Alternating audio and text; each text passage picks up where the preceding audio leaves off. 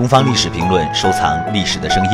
下面的这段声音是著名的中国史研究专家石景谦谈他与众不同的写史风格。I think for me it was it was kind of natural. Uh, I'm not really trying to make any philosophical point or, or observation. Uh, nothing uh, metaphysical about uh, style, but but I myself feel that history is not a discipline that has to be difficult to read.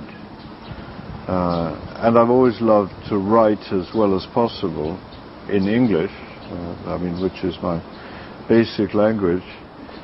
But it seemed to me possible to translate from the Chinese and include that with a analytical uh, work of history and somehow try and draw the style together for the English plus the Chinese translation and make a, make a book that would have literary elegance. I mean, that was always my goal, so that the reader would absorb a great deal of information, but could do so in a way that was aesthetically really pleasing.